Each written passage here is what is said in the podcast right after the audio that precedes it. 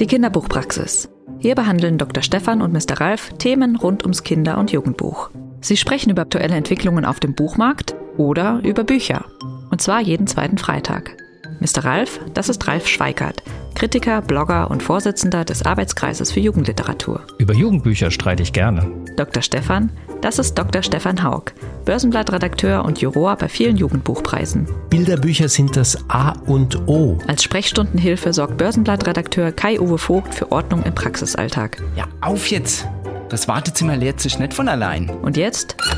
Willkommen in der Kinderbuchpraxis.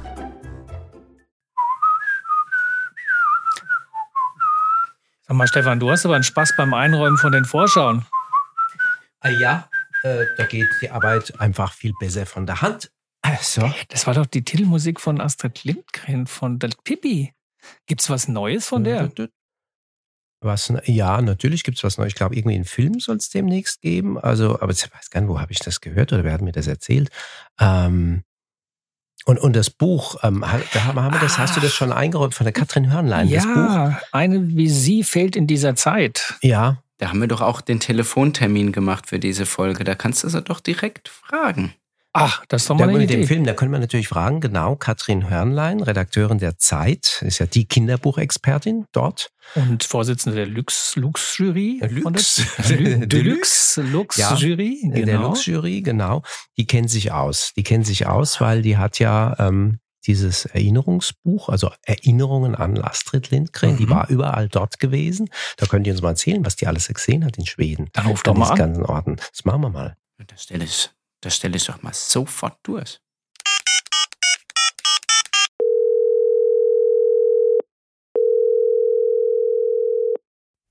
Katrin Hörnlein, die Zeit. Ralf Schweikart von der Kinderbuchpraxis. Hallo. Und der Stefan ist natürlich Hallo. auch hinterdrein und wir haben natürlich unsere Praxishilfe haben wir auch dabei, der Kai. Schön, dass es geklappt hat, schön, dass du Zeit hast, liebe Katrin. Ähm, ja, wir wollten über eine, wie sie fehlt, in dieser Zeit, nämlich Astrid Lindgren und über dein Buch ein bisschen sprechen, nämlich ähm, die Bedeutung von Lindgren. Ich meine, irgendwie, äh, wir sind alle so damit aufgewachsen.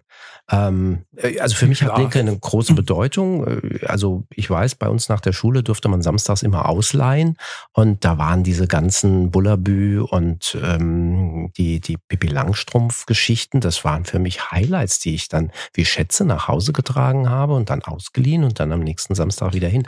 Also für mich war das große Bedeutung. Ich war eher Fernsehgucker und habe dann Michel aus Lönneberger gesehen. Das Ah, heißt, okay. bevor ich gelesen habe, kannte ich die Serien, die es dann ja auch gab und auch Pippi die in der Serie, diese schwedische Verfilmung. Und du bist ja sicher auch damit dann sozialisiert.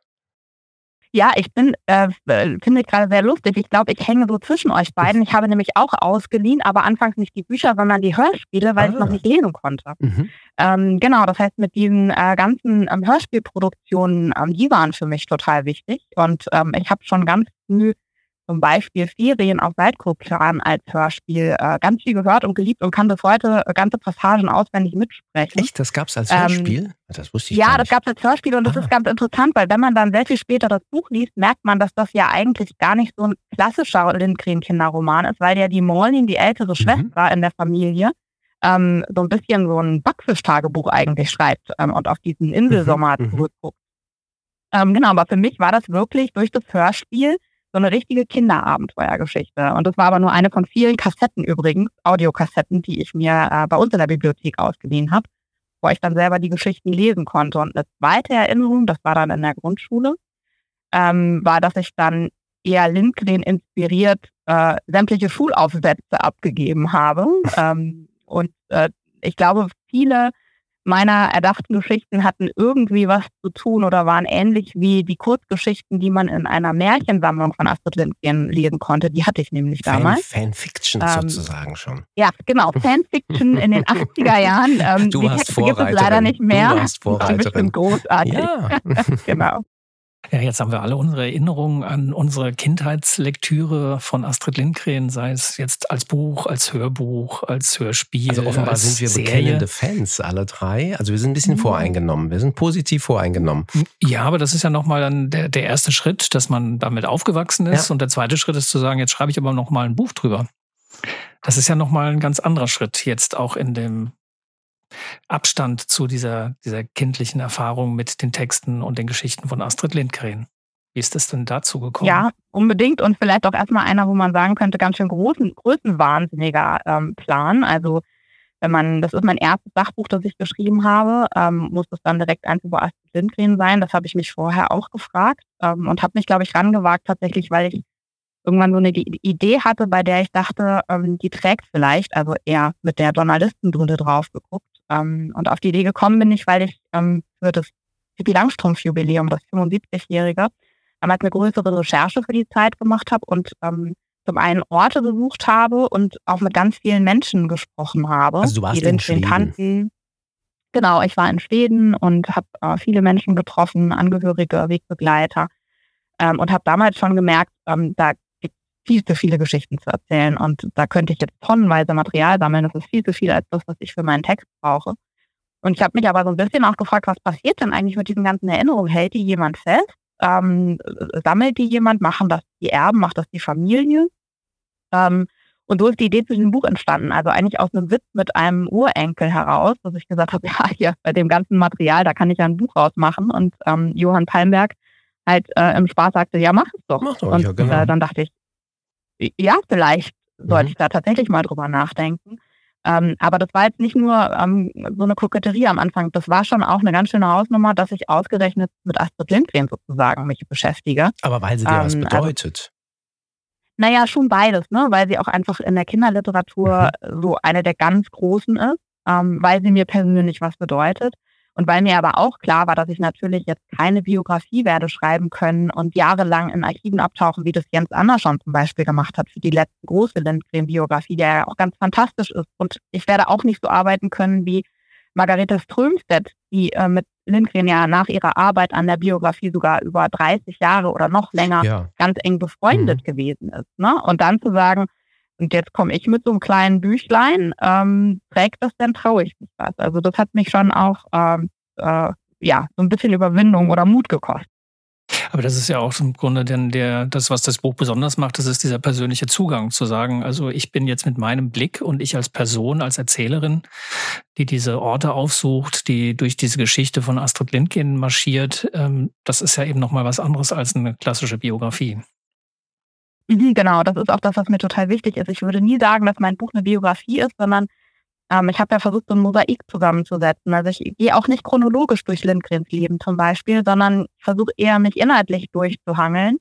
Und eben im Idealfall bin ich mit Menschen an Orte gefahren, die für Lindgren wichtig waren. Also ich glaube, das Paradebeispiel ist zum Beispiel, dass ich mit ähm, Lindgrens Tochter Karin und ihrer Enkelin, äh, Enkelin ähm, Morlin in das Sommerhaus in den Schären fahren durfte und mhm. da einen Tag verbringen. Das war ein für Lindgren ganz wichtiger Ort und mit zwei für sie ganz wichtigen Menschen, also vor allem ihre Tochter. Ähm, so, das ist das Paradebeispiel. Manchmal habe ich auch nur Menschen getroffen oder nur Orte besucht. Ähm, und diese Versatzstücke und was die Leute mir erzählt haben, habe ich versucht in den thematischen Kontext zu setzen. Also ich habe zum Beispiel mit der Tippi Langstrumpf-Darstellerin Inga Nilsson ähm, zum Thema Kinder und Kindheit gesprochen, weil sie eben mit Lindgren zu tun hatte, erstmals als sie selber noch ein Kind war. Ähm, und habe das aber immer noch zusammenmontiert, auch zum Beispiel mit Tagebucheinträgen von Astrid Lindgren. Was hat sie über das eigene Familienleben vielleicht aufgeschrieben? Oder Essays oder Artikeln, was hat sie zum Thema Kindheit und Erziehung in Zeitschriften veröffentlicht? Ähm, und dadurch habe ich eben versucht, mhm. mit den persönlichen Blicken, aber so ein Mosaik zu erschaffen, was das Bild vielleicht nochmal an einigen Stellen ein bisschen mehr Tiefenschärfe gibt, als man das in so einer klassischen Biografie vielleicht bisher gelesen hat. Wenn du an all diesen Orten warst, gibt es da so etwas wie den Genius Loki, also diese besondere Atmosphäre, die, die du eventuell erspürt hast? Also es ist natürlich schon sehr berührend, wenn man in die Wohnung geht, mhm. ähm, was einfach damit zu tun hat, dass sie da so viele Jahrzehnte gelebt hat und dass die Familie diesen Ort wirklich ähm, versucht zu erhalten, wie er ähm, war, als Astrid gestorben ist. Sie ist ja auch in der Wohnung verstorben. Ähm, und die haben lange überlegt, die Nachfahren, wollen sie das in ein Museum verwandeln? Die haben mit äh, Experten die gesagt haben, Museum können wir nicht. Da brauchen wir Leute, die sich damit auskennen. Und das wäre aber mit zig Auflagen wahnsinnig kompliziert gewesen. Und vor allem ähm, das haben sie mir da gesagt, vor allem wäre der Ort für sie verloren gewesen. Und das macht den, glaube ich, so besonders. Mhm. Das macht diese Wohnung so besonders. Ähm, die können da jetzt natürlich auch nicht zu jeder Tageszeit reinspazieren, weil sie möglicherweise dann mitten in eine Besuchergruppe reinrennen. Aber dieser Ort wird immer noch auch von der Familie genutzt. Und wenn man da mit ähm, Angehörigen unterwegs ist, dann gehen die ganz selbstverständlich zum Beispiel in die Küche, holen sich ein, ein Glas Wasser und ähm, plätzen sich aufs Sofa. Mhm. Ähm, das ist für Besucher gesperrt, weil sie eben immer auch an diesem Ort gelebt haben. Sie haben da ihre Mutter, ihre Oma, ihre Groß äh, Urgroßmutter besucht. Ähm, und das war schon, also da in diesen Räumen zu sein, war sehr besonders. Und ich habe dann auch, also ich war mehrere Male dort und habe ähm, hinterher auch für einige Fotos noch mal längere Zeit da verbracht. Ähm, und da sind so viele persönliche Gegenstände von Lindgren, die da noch stehen ähm, und die Dielen knarzen und ähm, überall findet man irgendwie kleine Sachen, tonnenweise, bergeweise Bücher natürlich. Mhm. Ähm, das war schon sehr, sehr besonderer Ich glaube, die Schweden haben generell und, so einen leichteren Zugang oder unkomplizierteren Zugang zu diesen Dingen, ähm, weil mir fallen eine ganze Reihe Beispiele ein, wo das eben ähm, weitergelebt wird in diesen Räumen. Also Karl Larsson in, in, in äh, ähm, Sundborn zum Beispiel, wo auch die Großfamilie, der inzwischen schon, glaube ich, in der vierten Generation, die kommen da ganz zwanglos im Sommer beisammen und dann, dann ist das so. Da wird das auch belebt wieder auch. Und das ist zwar sonst ein Museum, aber dann ist es eben keins. Also, mhm, ja, also das ist unkompliziert. Das ist vielleicht offenbar. eher so ein bisschen wie das, was in, was in uh, Wilmerby in, in Smallland passiert ist. Ne? Da steht das Geburtshaus, da gibt es auch ähm, in kleinen Gruppen Führungen durch, aber da ist zum Beispiel die erste Etage, die ist gesperrt für mhm. Besucher ähm, weil das äh, Räume sind, wo die ähm, Angehörigen im Sommer auch noch schlafen. Da hat mir ähm, Johann auch eine sehr lustige Geschichte erzählt, wie sein Cousin einmal äh, irgendwie schlaftrunken in so eine Besuchergruppe reingestolpert ist, als er die Treppe runterkam und für großes Hallo sorgte. Genau, äh, ach so, mhm. ja, genau. Ähm, äh, mhm. Das ist in, in Stockholm in der Wohnung nicht so. Da muss man schon immer vorher gucken, ist da jetzt ein äh, Terminkalender, da trifft sich jetzt die Familie auch nicht und holt immer noch die früher traditionellen Wochenendabendessen nach. Ähm, aber man merkt eben, dass es, äh, dass es Orte sind, die in denen gelebt wurde und in mhm. denen man sich auch immer noch so bewegt. Sind das, glaube ich, so diese intimen Momente in den Räumen, in den Häusern, in den Wohnungen, die, die in dem Buch auch beschrieben sind. Und auf der anderen Seite gibt es aber auch diesen großen Astrid Lindgren Freizeitpark und es gibt die Company, die weltweit drüber wacht, wie Astrid Lindgren in anderen Ländern vermarktet wird, wie die Illustrationen aussehen und so weiter. Das sind ja jetzt so zwei Gegenpole. Wie, wie stellt sich das denn mit dieser Familie und mit den Menschen dar, die jetzt noch diesen, diesen intimen Bezug haben, die ja auf der anderen Seite auch Geschäftsmenschen sind? Mhm. Ähm, die sind genau das. Also die Astrid Lindgren Company ist eine Company, das heißt, es ist ein Wirtschaftsunternehmen. Ähm, da arbeiten Menschen, die mit Astrid Lindgren nicht verwandt sind und äh, manche, die sie auch nie gekannt haben und die Experten für Marketing sind oder für Markenrecht und für solche Dinge. Und es arbeiten aber auch Angehörige dort. Ähm, und die versuchen irgendwie die Balance zu halten zwischen einem Business, der aber gleichzeitig kein Ausverkauf ist. Also dass es kein Lindgren Disney World gibt äh, und man aber trotzdem das Geschäft nicht aus den Augen verliert. Also ähm, die wissen zum Beispiel sehr genau, dass sich Lindgrens Bücher nicht einfach von selbst immer weiter verkaufen werden, egal wie toll wir die finden und egal wie toll auch viele Schweden die finden. Ähm, also was die Kinderbücher angeht zum Beispiel, ähm, die erscheinen äh, nach wie vor im Verlag Rabin und Sjögren. Ähm, und da ist ganz klar, dass man für den Buchmarkt Novitäten schaffen muss. Ja? Und ähm, also Astrid Lindgren kann keine neuen Texte mehr schreiben und an den Texten soll auch so wenig wie möglich verändert werden. Dann muss man sich eben anders überlegen, wie man eine Novität schaffen kann. Also kann man Teile eines Romans auskoppeln und in ein Bilderbuch verwandeln? Kann man äh, Geschichten komplett neu illustrieren lassen? Ähm, weil sie alle sagen, der Buchmarkt ist novitätengetrieben und wenn wir weiter auftauchen wollen, müssen wir das machen. Also immer neue Impulse, immer neue Impulse setzen. Genau, immer neue Impulse. Sie sagen, wir wollen nicht im Klassikerregal verstauben. Wir wollen, dass die Geschichten überleben. Und aber, ähm, wir sind klar. auch gewillt, dafür, dafür Kompromisse zu machen. Ne? Also mhm. wir, äh, also ein Beispiel, Sie haben mir gesagt, Sie haben sehr, sehr lange zum Beispiel darüber diskutiert, ob Sie zu Weihnachten, ich glaube, es war ein Pipi Langstrumpf Pfefferkuchen. Ne? Also mhm. Kekse, Süßigkeiten. Mhm. Pepperkakor. Jetzt mhm. nicht so, genau, nicht so das Beste vielleicht für Kinder. Ähm, so, ne? Und gleichzeitig aber ein Produkt, mit dem man wahnsinnig Aufmerksamkeit und Reichweite im Supermarkt kriegt und über sowas diskutieren die sich schon ziemlich die Köpfe halten. Mhm. Ne? Also hätte Astrid Lindgren dazu gestimmt, äh, war das in ihrem Sinne, sie wollte immer nur solche Produkte, können wir das jetzt machen? Ist sozusagen der Benefit, den wir bekommen, groß genug, damit wir es vor unserer Oma, vor unserer Oma rechtfertigen könnten? Ähm, also solche Diskussionen führen sie schon und natürlich müssen sie sich auch Gedanken darüber machen, wie gehen sie mit äh, neuen Medien um? Also äh, mir, hat, äh, mir haben verschiedene Leute gesagt, Astrid Lindgren hat äh, mit dem Internet nicht am Hut haben wollen und hatte keine Ahnung davon. Sie hatte noch nicht mal eine ähm, elektrische Schreibmaschine benutzt, sondern mhm. bis äh, an ihr Lebensende ihre mechanische. Mhm. Was machen wir denn jetzt mit YouTube oder Instagram und Computerspielen und sowas? Ne? Mhm. Und da müssen die halt miteinander ringen und überlegen, was im Sinne ihrer Vorfahren gewesen wäre. Und das ist, glaube ich, gar nicht so einfach. Äh, aber klar geht es dabei auch um Business ganz, ganz klar. Gleichzeitig ähm, wollen die aber auch ein Bild bewahren, scheint mir, oder? So ein ganz bestimmtes Bild formen, dass das bleibt von Astrid Lindgren. Ja, das ist natürlich ihr Kapital. Also ähm, ich hatte schon auch das Gefühl, dass es eine Art ähm, Erinnerungskanon gibt, also mhm. welche Aspekte ähm, äh, bewahrt und transportiert werden sollen. Und ähm, also das halte ich auch für vollkommen legitim und auch verständlich. Gleichzeitig muss man auch sagen, hat man es nun auch mit so einer Vorfahrin relativ leicht. Ne? Also ich wüsste jetzt tatsächlich wenig, wo man Astrid Lindgren hart für kritisieren wollte. Also anders als zum Beispiel bei einem Roald Dahl. Mhm. Ähm, wüsste jetzt nicht, dass Astrid Lindgren sich jemals antisemitisch geäußert hätte und auch nur sei es missverstandenerweise oder so etwas. Ähm, aber das stimmt schon, davon leben die natürlich. Die leben mhm. von dem, was ihre Vorfahren, was Astrid ihnen zurückgelassen hat. Ähm, sie leben auch mit vielen Mitarbeitern davon, also leben im monetären Sinne leben sie davon. Und gleichzeitig hängt die Zukunft davon ab, ähm, dass das Bild weiterhin ein positives bleibt, ähm, damit die Company weiterläuft. Das ist alles richtig, das stimmt. Also ich finde, das kommt in dem Buch auch ganz gut raus, dass man in den Gesprächen mit den, mit den Enkeln, mit den Nachfahren, mit der, mit der Company, dass man immer wieder mal diesen Satz hört, äh, wir, wir gucken eigentlich durch die Brille von Astrid Lindgren und fragen uns dann, hätte sie das gewollt?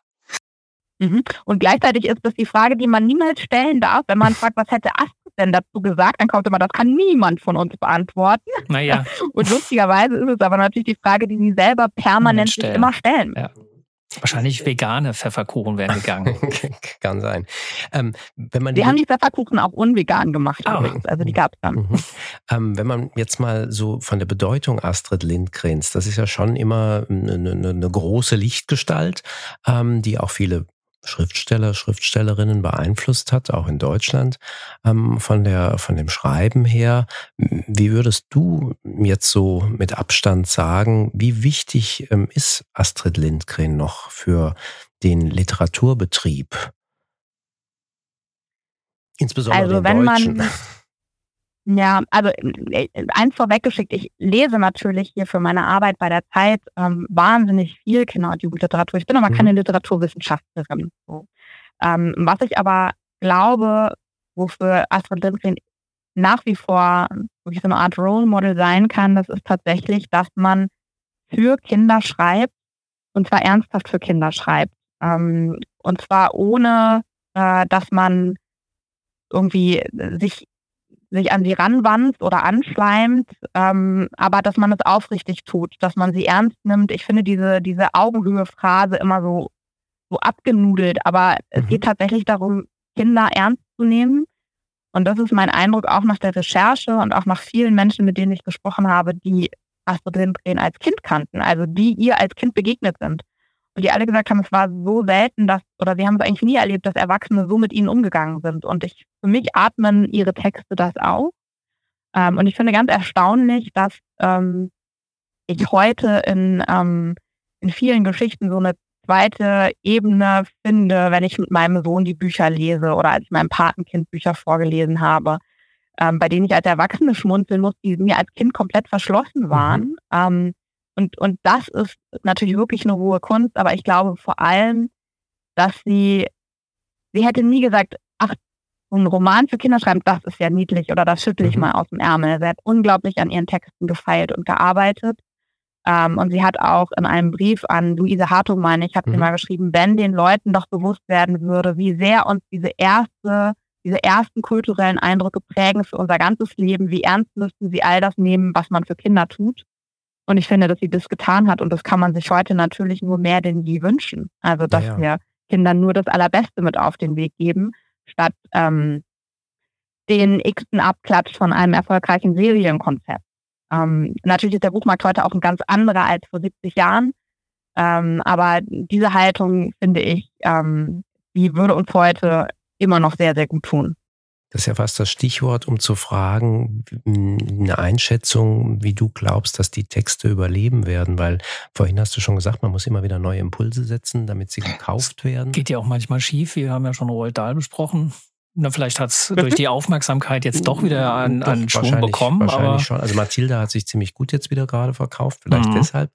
Ähm, nein, aber ähm, es ist ja nicht selbstverständlich. Man gibt zwar gerne ähm, Texte und Bücher weiter, die man als Kind selber geschätzt hat, und das geht bis hin zur Enkelgeneration, dass man seinen Enkeln dann auch gerne das, was man ähm, sehr gerne selbst gelesen hat, weitergibt, wobei wir ja, glaube ich, Ost-West-Unterschiede haben, weil in der DDR das ja gar nicht selbstverständlich war. Ich glaube, da sind drei oder vier Ausgaben mhm, ähm, genau. überhaupt nur äh, erschienen in einer kleinen Auflage und ähm, aber das weißt du wahrscheinlich viel besser. Ja, also, also, also, also Pippi Langstrumpf zum Beispiel ist erst 1975 in der DDR mhm. erschienen und auch nicht die Pippi Langstrumpf, die wir in Westdeutschland ähm, da schon Jahrzehnte hatten, sondern die haben alle drei Pippi Langstrumpf Bücher zu einem Band zusammengekürzt.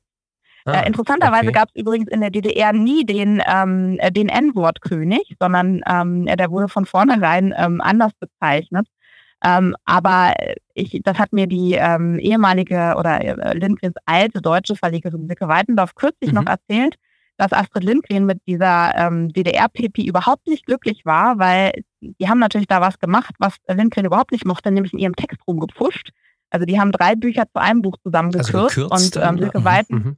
ja, ja, genau, die haben es einfach zusammengestrichen. Mhm. Ähm, und Silke Weitendorf meinte Astrid, als sie das dann erfahren habe, hätte sie noch zu Silke Weitendorf gesagt, das tut mir sehr leid. Ähm, möglicherweise werden die armen Kinder in der DDR dann ohne Pippi Langstrumpf weiterleben müssen, aber eine weitere Ausgabe, einer weiteren Ausgabe würde sie nicht mhm. zustimmen, mhm. so in dieser mhm. Form. Ne? Also die war da überhaupt nicht amused und das ist ja wahrscheinlich auch ohne, ohne, auch ohne Wissen von Weitendorf, nehme ich mal an, auch passiert dann. Genau, ja. genau. Also die haben zwar die Übersetzung von Oettinger verwendet, also es ist, wurde wie eine Lizenz eingekauft von, äh, von der BRD in die DDR. Ähm, ne? aber äh, was dann mit dem Buch gemacht wurde, das war für den Oettinger Verlag, sagte Silke Weitendorf, wohl nicht ersichtlich. Und dann haben sie das Ergebnis auf den Tisch bekommen oh, und okay. waren wohl mit Lindgren gemeinsam etwas entsetzt. Genau, und dann hat ihr eben sehr deutliche Worte da, darüber gefunden, dass ihr das gar nicht gefallen hat. Ähm, und da sind wir aber vielleicht auch schon bei dem Beispiel, was macht denn jetzt Texte so zeitlos oder mhm. nicht? Also wir hatten ja gerade kürzlich die Roald Dahl-Debatte wo so viele Änderungen im Original vorgenommen wurden. Ähm, und wir haben ja auch in Deutschland die Diskussion über den Südseekönig gehabt. Ähm, kleine Änderungen sind übrigens in Lindgrens Geschichten auch an anderen Stellen vorgenommen worden. Ähm, also das war jetzt nicht nur da der äh, Pippis Papa, ähm, sondern da das tauchte schon auch in anderen Geschichten auf. Da wurde nie großartig drüber gesprochen. Auch zu Lebzeiten, glaube ich schon, ja auch, oder? Mm, soweit ich weiß, war das nach ihrem ah, Tod, ah, okay. weil es da große Diskussionen mit der Tochter gab, also mhm. mit Karin mhm. Nümann, ja. mit Astrids Tochter, die sehr lange ähm, auf dem Standpunkt war, dass an den Texten gar nichts verändert werden dürfe, weil das eben der Nachlass ist. Ähm, und das hat sich inzwischen aber auch ein bisschen verändert und auch in Schweden ähm, sind Eingriffe vorgenommen worden. Ähm, ich habe aber das Gefühl, über solche sozusagen politisch motivierten Änderungen hinaus sind für mich jedenfalls die Texte oft sehr, sehr zeitlos. Und es mag sein, dass das daran liegt, dass wir einfach wahnsinnig gute Übersetzungen haben. Ähm, das kann aber auch einfach sein, dass es in den Texten begründet ist, dass die so eine gewisse Zeitlosigkeit haben. Ne? Also ähm, ich habe anders zum Beispiel als bei Kästner, weiß ich nicht, wie es euch damit geht, aber ich habe bei so deutschen Klassikern schon eher manchmal das Gefühl, oder bei Preußler bei den Kinderbüchern manchmal, dass ich so denke, oh, das ist aber aus der Zeit gefallen, da muss ich so viele Wörter oder Begriffe erklären, wenn ich das vorlese, versteht das heute noch jemand. Ähm, und das geht mir bei Lindgrens Geschichten nicht so. Also ich lese die sehr viel noch vor zu Hause. Ähm, ich habe das Buch jetzt natürlich auch viel nochmal neu und wieder gelesen. Da ja, habe ich das wirklich das Gefühl, mhm. die stehen total gut. Ähm, die die ja, haben keinen Bart. Ja, aber vielleicht liegt das auch ein bisschen daran, wäre jetzt so meine küchenpsychologische Erklärung, dass ähm, da auch immer noch ein bisschen dieser, dieses, dieser Schwedenbonus mitspielt. Also ein Kästner spielt halt hier und wenn man, wenn der in Berlin spielt, dann mhm. weiß man, wie Berlin aussieht und das ist nicht das Berlin aus Kästner, aber diese, diese Welt von, von Lindgren auf irgendeiner so Insel irgendwie so, naja, das ist so ein bisschen auch Klischee. Natur. Also äh, sie hat naja, ganz viel Natur, während ähm, Kästner beschreibt tatsächlich Großstädte immer wieder und das macht natürlich einen Unterschied. Da hast du Verkehrsmittel, ähm, die, die bei Lindgren gar nicht vorkommen. Also solche Dinge. Ja, aber du hast auch diese, dieses rote Holzhäuschen, was irgendwo am, das ist ja im Grunde schon so ein, ein zeitloses. Ähm, aber für Kinder ja nicht, ne? Also das sind ja unsere Erwachsenenprojektionen, die wir darauf richten und die dann mhm. vielleicht nachwirken, wenn wir damit als Kind groß geworden sind. Aber ein Michel zum Beispiel, ein Bauernjunge, der in einer Zeit groß wird, wo es nicht mal Automobile gibt, ähm, ne? Also gerade was ihr gerade angesprochen habt, äh, wie sieht die Großstadt aus, ähm, was für Medien gibt es da. Also sie verortet die ja schon, also wenn man jetzt mhm. nicht auf, auf ähm, Löwenherz oder Ronja guckt, das sind natürlich so fantastische märchenhafte Stoffe, aber eine Madita, ein Michel, ähm, die sind, die sind natürlich schon in der Zeit verortet, aber in einer, in einer noch sehr viel weit zurückliegenderen Zeit. Also eigentlich sind die total alt. Ich glaube, ja, also ich glaube, das, das gilt nur sozusagen, was für, für Kästner und sowas gilt, das gilt für ihre Teenager-Romane. Die sind ja schon ähm, sehr ähm, also zeitbezogen. Aber ich glaube, mhm. die. Meinst du die Kati-Bücher? Ja, ja, aber die werden auch, glaube ich, kaum mhm. mehr aufgelegt oder ja, aber nicht das, mehr so viel. Nee, genau. Der, der, Punkt ist ja auch der, wir haben ja immer noch die Eltern dabei. Und ich glaube, die Eltern haben diese, diese Bilder, die ich jetzt hier so benannt habe, von diesem, diesem Urlaubsschweden viel stärker im Kopf, weil ich glaube schon, dass es einen Unterschied macht, ob Eltern ihren Kindern Astrid Lindgren aus so einer Erinnerung heraus näher bringen oder ob Kinder in der Bibliothek, das wage ich tatsächlich zu bezweifeln, sofort zur Bibliothekarin Voll. rennen und sagen, ich möchte was von Astrid Lindgren lesen. Da bin ich ein bisschen, bisschen kritischer und würde sagen, das braucht ein bisschen Vermittlung, weil da sind ja auch Das stimme ich dir total zu. Ich glaube, dass das viel davon weiterlebt, aber genauso könnte man ja sagen, dass, weil ich ähm, Emily und Detektive als Kind geliebt habe und auch gerne eine, eine Detektivbande haben wollte und so cool sein wollte wie Ponyhütchen, dass mhm. ich meinem Kind irgendwie die, die Detektive vorlese und trotzdem macht der Text es mir schwerer mhm. in der Vermittlung. Also da merke ich schon wirklich deutliche Unterschiede, so toll ich die Stoffe finde und so sehr ja auch Kästner, genau wie Lindgren, auch eigentlich ein totaler Anwalt der Kinder war. Ne? Also der ja auch nicht irgendwie auf sie herabschauend geschrieben hat. Ähm, vielleicht ist es, dass es auch in diesen, also in solchen Geschichten wie Bullabü oder auch Emil und äh, Michel und äh, Michel aus Lenneberger und Madita, es geht ja oft ganz, ganz, ganz stark um dieses Kinderspiel und mhm. dieses Kindsein und als Kind in der Welt sein. Ne? Und ich mhm. weiß gar nicht, ob so sehr die Natur ist, selbst bei Kalle Blomqvist ähm, ja. Das, also vielleicht ist es, ist es das, was das ausmacht, dass es so ein bisschen zeitloser daherkommt. Ich, aber ich ist auch nur eine Vermutung mal, ich vermute mal, dass wir äh, alle sehr unterschiedliche ähm, ähm, Bilder ähm, jeweils geprägt durch so wie wir ähm, als Kind das auch erlebt haben im Kopf tragen und je nachdem, ob bestimmte Illustrationsstile, also es macht manchmal vielleicht schon einen Unterschied aus, ob äh, einer mit Katrin Engel King oder Illustrationen oder anderen, den Originalen aufgewachsen ist ähm, oder Film eben, Pippi Langstrumpf nur als Film kennt. Also ich glaube, wir haben alle dann unterschiedliche Bilder und doch gibt es da eine, eine gemeinsame wie sagt man, den gemeinsamen Nenner sozusagen, der es dann, dann wieder verbindet, dass wir doch alle irgendwie dieselbe